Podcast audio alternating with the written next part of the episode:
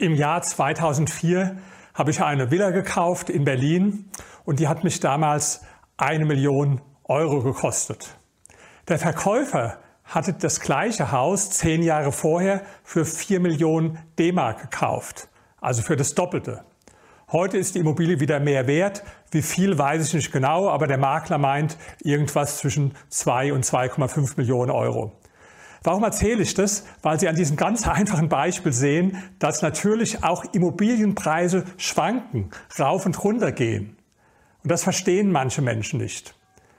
Ich habe zahlreiche Veranstaltungen gegeben für institutionelle Investoren im Immobilienbereich und in ihren Referaten auf jeder Folie konnte man immer lesen als Argument für die Immobilie, dass sie so besonders stabil sei, besonders im Vergleich zu Aktien. Und das ist auch, was viele Privatanleger denken. Die sagen, ja, die Immobilie ist ja stabil im Unterschied zu den Aktien, bei denen es rauf und runter geht.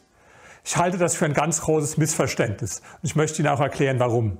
Bei Immobilien sehen Sie einfach die Wertschwankungen nicht. Warum? An der Börse, da wird jede Minute, jede Sekunde gehandelt und Sie sehen die Wertschwankungen. Die Immobilien, die werden ja sehr viel seltener bewertet. Selbst bei institutionellen Investoren, da werden die dann vielleicht mal alle halbe Jahr oder einmal im Jahr bewertet. Und der Privatanleger, der kauft eine Immobilie, in dem Moment kennt er den Wert, nämlich den Preis, und er kennt es dann wieder, wenn er es dann verkauft. Aber zwischendrin sieht er nicht die Wertschwankungen. Das heißt aber nicht, dass es die nicht gibt. Das ist ja so ähnlich, wie wenn Sie sagen, ich tapeziere meinen Spiegel mit einem Bild aus meiner Jugendzeit und dann rede ich mir ein, dass ich keine Falten bekomme. Nein, eine Volatilität, die man nicht sieht, das heißt nicht, dass die Volatilität nicht da ist. Aber ich finde es auch gar nicht schlimm.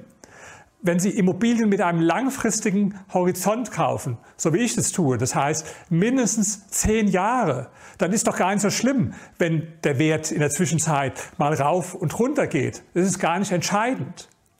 Also für Immobilien gibt es viele gute Gründe, aber das Argument, dass Immobilien stabil seien und stabiler als andere Anlagen, das beruht einfach zum großen Teil auf dem Missverständnis, dass sie die Wertschwankungen nicht sehen.